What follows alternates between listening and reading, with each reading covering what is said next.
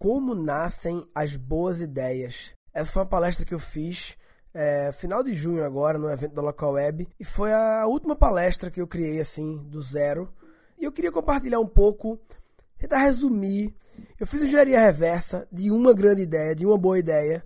Foi uma ideia específica ligada ao curso de criatividade e tal. Eu comecei a desconstruir quais são é, as origens e as, os elementos que são combinados para gerar uma grande ideia. Eu vou resumir aqui nesse podcast assim, não vai ser igual ao storytelling aqui da palestra, porque o da palestra, a palestra foi de uma hora, né, a palestra. Eu vou tentar fazer mais curto, né? Eu vou tentar ir mais direto ao ponto. E direto ao ponto, aparentemente, a princípio é bom, né? Menos prolixo, mas, por outro lado, sempre corre o risco de ficar um pouco vago, né? Porque na palestra eu vou dando mais exemplos. Eu vou fazer aqui sem dar muitos exemplos, assim, mas resumindo mesmo. Então, como nessas boas ideias? Eu fui fazendo engenharia reversa e cheguei em nove coisas, né? E coincidentemente foi nove, é o mesmo número de bloqueios do meu curso.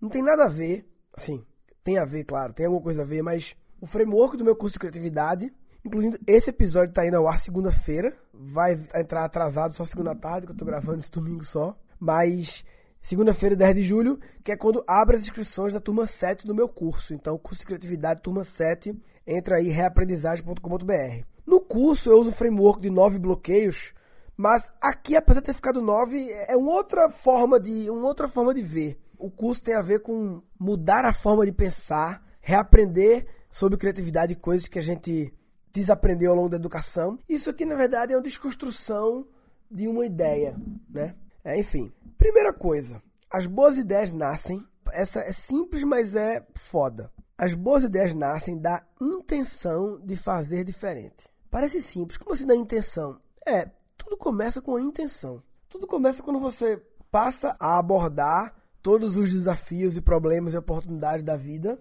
Sempre tipo, opa, temos uma bronca aqui, precisamos, não sei o quê. Uma bronca, uma oportunidade, uma coisa boa pode ser também. E você sempre diz, que legal, quero dar uma solução criativa para esse desafio, para esse problema. Eu quero. A intenção, veja bem, não basta a intenção. Tem que ter muito mais do que a intenção, tanto que são várias, são nove coisas, mas ela está sempre presente. É difícil ser o acaso. Sempre tem uma intenção, ou pelo menos ter uma intenção, facilita muito a probabilidade de você fazer algo criativo. Segunda coisa, as boas ideias nascem da combinação, por isso que eu chamo de combinação, de inputs de diferentes universos. Então, esse é um dos efeitos colaterais do meu curso. As pessoas, elas saem do curso mais assim, aprendedoras. Elas aprendem a aprender e se pilham em aprender, mais curiosas isso aumenta o repertório. E se as boas ideias nascem na combinação de inputs de diferentes universos, curiosidade é se interessar por diferentes universos com o olhar certo, com as técnicas certas, claro, né? Terceira coisa, as boas ideias nascem da incubação, que é o processamento inconsciente de ideias. A incubação é uma das etapas do processo criativo que muita gente, é, ela realmente é muito abstrata, ela é vaga, mas ela é importante. A incubação é o deixar dormir, é o deixar dormir, é se desapegar de uma ideia. A gente tava montando agora o kit da nova turma, que o kit vai ser do caralho, vai ser diferente. De... É o quarto ou quinto kit que a gente faz, sempre masterizando. Dessa vez masterizamos bem. O kit virou realmente um game, assim, com uma temática muito louca, de Detran a temática. Viagem, viagem. Aí o nome do, o nome do curso é Reaprendizagem Criativa, o nome do jogo é Reabilitação Criativa. E teve outras ideias pro kit que a gente tava pegado, mas abandonou. E eu abandono a ideia, era o álbum de figurinhas e tal. Eu abandono, mas assim, eu falo para mim mesmo, deixa ela aí incubada no inconsciente, porque amanhã ela serve para outra coisa. E incubar é um negócio que é legal quando você passa a usar esse verbo.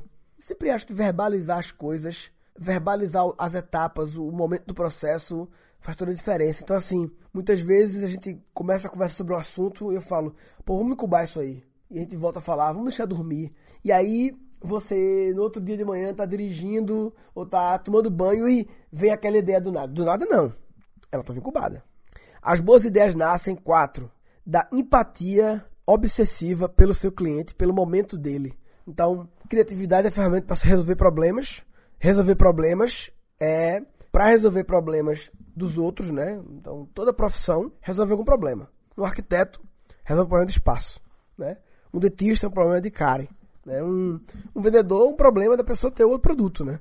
E se você resolver o problema de alguém, você precisa entender o problema desse alguém para poder dar uma boa solução. E a melhor forma de entender um problema de alguém é através da empatia, de se colocar. Mas assim, eu botei a palavra obsessivo porque ser obsessivo é tipo realmente conseguir deixar de lado as suas crenças e conhecimentos e, e pensar com a cabeça do seu cliente, que talvez tenha crenças diferentes e conhecimentos diferentes, para você poder. Acho que um exemplo clássico disso aqui foi é, o meu curso de criatividade. A gente, a principal estratégia de divulgação do curso é a série Habilidades do Futuro, que eu masterizei a série, ficou do caralho, foi uma boa evolução. E a sacada de fazer essa série foi um, uma sacada de empatia. Por quê? Porque eu me coloquei no meu lugar do meu cliente que as pessoas não estão por aí pensando, ai, preciso desenvolver minha criatividade, ai, tenho que ser mais criativo. As pessoas, elas não, elas não sabem disso direito, não sabem que pode desenvolver, elas não estão. Criatividade não é um assunto que as pessoas estão toda hora buscando. É um assunto meio cheio de mistério, né? Então, se eu fizesse toda a comunicação batendo em criatividade, ia ter o risco de muitas pessoas, não, isso aí não me interessa. E aí a gente veio falar sobre habilidades do futuro, porque o meu cliente, meu público-alvo, ele está preocupado em se desenvolver, né? Se desenvolver em, em, em que novas habilidades, em tá percebendo que o bagulho está mudando, que, que as coisas estão mudando. E aí, a gente veio com essa, com essa estratégia, né? Surgiu da empatia. Então, recapitulando, as boas ideias nascem da intenção de fazer diferente, da combinação de inputs de diferentes universos, da incubação, que é o processamento inconsciente de ideias, da empatia obsessiva pelo seu cliente, pelo momento dele, e as boas ideias nascem do uso inteligente das suas habilidades únicas. Então, sempre as boas ideias, elas vêm de um grupo de pessoas ou de uma pessoa que estão colocando na mesa as suas habilidades únicas, né? E habilidade única, pessoal, não é. Eu gosto desse termo, mas ele muitas vezes desperta. Ah, são as habilidades que você é o único do mundo capaz de fazer. Não, não. Habilidades que lhe tornar único. Esse único não significa exclusivamente você. Significa. Habilidade única é uma habilidade que você tem que apenas 1% da população tem. É isso. 1% de 200 milhões de pessoas é 2 milhões de pessoas. Não, então é menos. É menos ainda. Validade única é menos de 1%. Então, assim, talvez para mim o uso do humor e da informalidade na comunicação, a forma de. É, a minha capacidade de, de, roteirização com humor, mas também com conteúdo, essa mix de, de informalidade, humor e conhecimento e conteúdo e educação, é uma habilidade única minha. Então, sempre as boas ideias por trás tinham habilidades únicas em jogo, né? Sendo colocadas. E aí a importância do time que está envolvido saber suas habilidades e colocar na mesa elas. As boas ideias nascem da pressão para que você tenha uma solução criativa. E essa pressão eu botei propositalmente depois do habilidades únicas, porque quando você bota pressão numa pessoa, num grupo de pessoas, e, e ela não está desempenhando dentro dessa, desse projeto, do, do que está acontecendo, ela não está colocando na mesa as habilidades que ela é foda, ou seja, ela não tá com domínio sobre o que está sendo feito, e aí vem a pressão, aí a pressão joga para baixo. A pressão causa uma ansiedade negativa, um estresse negativo. Quando você adiciona pressão, quando você fala para um advogado pica, um cara cujo flow, cujo tesão é escrever uma petição, e você bota uma pressão para esse cara, normalmente, na grande maioria das vezes, você obtém um estresse positivo. Essa pressão faz acontecer. Para mim, isso funciona incrivelmente. Por exemplo, essa palestra, é, Como Nascem as Boas Ideias, porra, dois dias antes do evento da Local Web, eu caralho, porque saiu uma matéria na capa da Local Web, como nascem as boas ideias, comigo na capa. E aí, Luiz Carlos, que é um grande amigo meu, que é o diretor de marketing, falou: velho, a palestra pode ser homônima à revista, porque a revista tá sendo distribuída lá no evento e tal, enfim, tem tudo a ver, né? Eu falei: beleza. Só que eu não queria fazer o um migué e como nessas boas ideias e a palestra ser a mesma que eu sempre dou, que é criatividade para solução de problemas. Tem coisas parecidas, mas eu queria realmente responder essa pergunta. E aí, eu fiz essa palestra aqui, que eu estou resumindo para vocês, em nos últimas 48 horas antes do evento. Na verdade, nas últimas 24 horas, de fato, assim. Foi sob pressão, mas falar sobre criatividade é um assunto que eu sou foda. É desenvolver uma história, fazer um storytelling também. E aí essa pressão gera um estresse positivo. Sétima coisa, As boas ideias nascem da mistura de pessoas fodas, diferentes, mas alinhadas. Claro, tem coisas que surgem sozinhas, tem, mas acho que sozinho, sozinho nunca. Muitas vezes você criou sozinho, mas teve alguém perto te inspirando, te ajudando a executar, te dando feedback, sabe? Sempre tem pessoas envolvidas. E as boas ideias nascem com pessoas fodas. Eu botei diferentes, mas alinhadas, ou seja, a importância da diversidade, de verdade sem ser conversa mole, tem que ter pessoas, idades diferentes, é, sexo diferente, sabe, é, culturas diferentes, países, cara, eu adoro, a nosso novo videomaker é venezuelano, é, a Tânia é peruana, que é professora e coach, eu adoro, assim, tem pessoas de, de idades, a gente tem agora o Vitor Maon, que é o CEO da empresa, que é um cara que tem 40 e pouco, e tem estagiários que entraram, tem estagiário de 21. Pô, 21 para 40 e pouco é uma grande mudança de forma de pensar, né? E eu no meio ali com 30 e pouco, né? Então, pessoas fodas. Tá, e como eu consigo pessoas fodas? Assim, não é fácil, não tem um caminho, mas um caminho, óbvio, é frequentar lugares onde elas estão. Bem óbvio, né? Lugares virtuais e lugares físicos, né? Então, por exemplo, o meu curso de criatividade é uma coisa que não foi um planejamento estratégico meu lá atrás, é, fazer um curso para juntar pessoas fodas. Não era isso, nessa é minha intenção. Foi efeito colateral positivo. Junta pessoas fodas. E aí você conhece virtualmente, grupo do Face, também nos encontros e tal. Então, tem que ir nos eventos, nos lugares onde estão as pessoas fodas. É um jeito. E, e se conectar é relacionamento, ele dura tempo, ele é devagarzinho, ele tem que ser honesto, sincero, mas tem que ser estratégico. Ser estratégico em se relacionar não é ser manipulador e ah, aproveitador. Não, ser estratégico é, putz, tem fulano que eu gostaria de aproximar, ele vai estar em tal evento, sabe? Aí você vai e cria uma, uma forma de aproximação, sabe? Isso não é feio, não.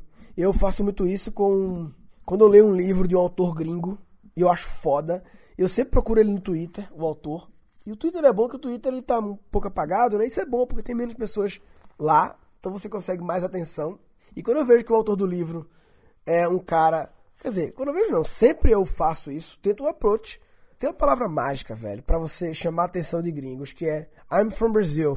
Os caras adoram, Brasil é exótico. A gente tem que, em vez de só reclamar do Brasil, a gente tem que aproveitar as coisas boas do Brasil. Dentre elas, o Brasil é sexy. O Brasil, as pessoas, oh, Brasil, Brasil, é Brasil. Então, quando um cientista lá, o John Cunios, que é do livro Eureka Factor, um dos maiores cientistas de criatividade, pesquisadores de criatividade do mundo, tem um laboratório na universidade, documentário na BBC falando das pesquisas dele. Ele meio que identificou o momento do insight, o que acontece. Eu falo um pouco dele no meu curso. E eu vi o livro dele, mandei lá no Twitter, I'm from Brazil, ah, gostei do seu livro, lá massa. O cara, velho, o livro dele nem foi traduzido para o Brasil. Então ele fica feliz, ele responde. E você ganha a atenção dele, né? Isso é abordagem estratégica, relacionamento. E aí eu troquei as ideias, comentei as coisas do livro e mandei para ele um link de uma palestra minha sobre criatividade que eu fiz em inglês na Argentina. É, eu não sabia falar espanhol, fiz inglês mesmo. Mas eu mandei para ele assistir. Ele assistiu com a esposa dele, achou do caralho. Me deu um feedback, tá muito alinhado com a pesquisa científica dele e tal. Enfim, me aproximei do cara. Simples assim de forma estratégica, fui no Twitter e tal, e mandei uma mensagem que eu pensei, putz, empatia por ele também. Ó, isso era um problema. Eu tinha um problema. Desafio. Me aproximar dos grandes pesquisadores de criatividade do mundo. Eu quero me aproximar. Solução criativa, ler o livro dele, de verdade, gostar, fazer um comentário sincero no Twitter. Ah, o canal faz toda a diferença. Enfim, foi a minha solução. 8 e 9. As boas ideias nascem da coragem de correr o risco de fugir do padrão. Não basta ter a intenção de fazer diferente, se não tiver a coragem de, de fato fazer diferente. E fazer diferente implica em fugir do padrão, e fugir do padrão implica algum tipo de risco. Não tem boquinha. Tem risco, acabou-se, acabou. Não tem como fazer coisas criativas e inovadoras com risco zero. Não dá. Dá para ter um risco baixo, dá para ter um risco controlado, mas risco zero não dá, porque risco zero é porque já foi testado e aí não dá. E nove, as boas ideias nascem de muito hard work, papai. Eu, eu digo que hard work, papai, não é, não é só o hard work, ah, intensidade e loucura. O hard work, papai, é um conceito, o papai faz parte do conceito, mas eu digo que o Radioco Papai é direção com intensidade. Não basta intensidade na direção errada. É você encontrar uma direção ali que pelo menos você acha que é certa e adicionar intensidade. A direção é o foco, né? Então, resumindo, as boas ideias nascem da intenção de fazer diferente, da combinação de impulsos de diferentes universos, da incubação, que é o processamento inconsciente de ideias, da empatia obsessiva pelo seu cliente, pelo momento do seu cliente, do uso inteligente das suas habilidades únicas, da pressão para que se tenha uma solução criativa, da mistura de pessoas fodas, diferentes, mas alinhadas, da coragem de correr o risco de fugir do padrão e radioco, papai. É assim que nascem as boas ideias na minha visão. Se você está vendo esse episódio no dia que ele foi lançado, que é segunda-feira, 10 de julho, hoje a gente está abrindo inscrições para a turma 7 do meu curso Criatividade. Inscrições devem ficar abertas, acho que segunda, terça, pelo menos, talvez quarta. A gente, como eu falei que a gente tem o kit físico que a gente manda, né, que vai ser o, o Reabilitação Criativa. O kit físico, ele acaba sendo limitador da quantidade de alunos, não só o kit físico, mas a nossa capacidade de atendimento, de suporte, de acompanhamento também é um limitador. É, a gente, quando entrou no mundo online, a gente entrou para poder impactar mais pessoas, mas não significa ter um número infinito de pessoas nas turmas. Não é porque é online que o número é infinito. Por ser online, eu consigo ter um limite maior, mas não é infinito, porque a minha equipe é finita. Meu tempo é finito para me dedicar, para acompanhar. E como eu tenho kit físico, kit também físico, a gente tem que mandar fazer e se consegue estar pronto a tempo uma quantidade X que vira o limitador da turma, né? E a gente, nessa turma 7 vai vir com a estratégia de precificação diferenciada. Duas novidades. Primeiro é que a gente vai ter uma condição de parcelamento sem juros e a gente não embutiu os juros do preço anterior, a gente está engolindo os juros aí nessa história, mas uma condição diferenciada. E também o Cri Cri, o Criando Crianças Criativas, que é a grande novidade de conteúdo do curso que eu estou masterizando essa parte, é, ele vai ser opcional. Então, se para você não faz sentido no seu momento, você não precisa, você pode se inscrever mais barato sem o Cri Então, essa é outra novidade também da precificação. A turma, essa, essa turma vai ser nem tão extensiva como foram algumas, chegou a durar 10 semanas, nem tão intensiva como no carnaval, que foi uma semana, ela vai durar 5 semanas. Então, a inscrição é nessa semana agora, semana 10 de julho. Vão ter duas semanas de check-in para os alunos entrarem e logarem, já assistem algumas aulas, para a gente conseguir ir despachando os kits. E no 30 de julho tem a primeira aula ao vivo comigo, e a partir do 31 começa a liberação do núcleo do curso mesmo, e aí vai durar cinco semanas a partir do 30 de julho. Então vai até o 3 de setembro, é o mês de agosto. O curso é o mês de agosto, basicamente. A dedicação necessária é 5 horas por semana. 5, 6 horas no máximo por semana durante. Bota aí 6, vai. Incluindo aula ao vivo, aula gravada e exercícios, tá? 6 horas por semana, por 5 semanas, 6 vezes 5, 30. 6 horas por semana. É isso. Dedicação que você precisa para a parada, para assistir o curso então, www.reaprendizagem.com.br, quem quiser se inscrever. Essa palestra, como nasce as boas ideias, ela foi gravada lá no evento da Local Web. Vou ver se consigo a gravação para vocês verem ela inteira. Eu resumi em. A gente tá aqui com 20 minutos, eu resumi em 18 minutos, uma coisa que eu fiz em uma hora.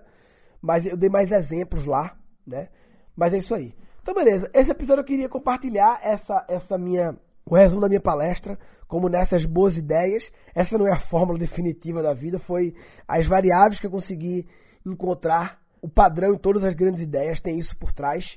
E é isso aí, as nove grandes ideias.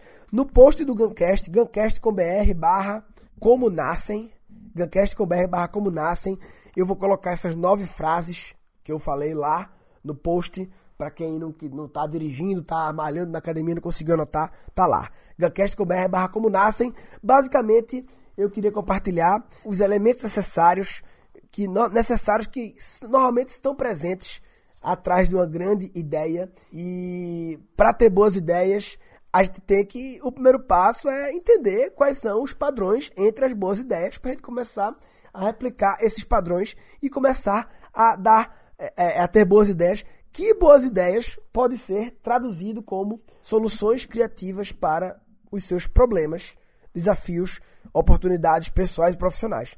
São as soluções criativas, são as boas ideias. Se você não está desenvolvendo a sua criatividade para dar mais soluções criativas para os seus problemas, você está de brincadeira na tomateira. Ah, tá de brincadeira na tomateira. Tá de brincadeira na. Ah, vai. Nesse episódio foram capturados nove insights. As boas ideias nascem da intenção de fazer diferente. As boas ideias nascem da combinação, por isso que eu chamo de combinação, de inputs de diferentes universos. Terceira coisa, as boas ideias nascem da incubação, que é o processamento inconsciente de ideias. As boas ideias nascem, quatro, da empatia obsessiva pelo seu cliente, pelo momento dele. E as boas ideias nascem do uso inteligente das suas habilidades únicas. As boas ideias nascem da pressão para que se tenha uma solução criativa. As boas ideias nascem da mistura de pessoas fodas, diferentes, mas alinhadas. As boas ideias nascem da coragem de correr o risco de fugir do padrão. As boas ideias nascem de muito hard work, papai.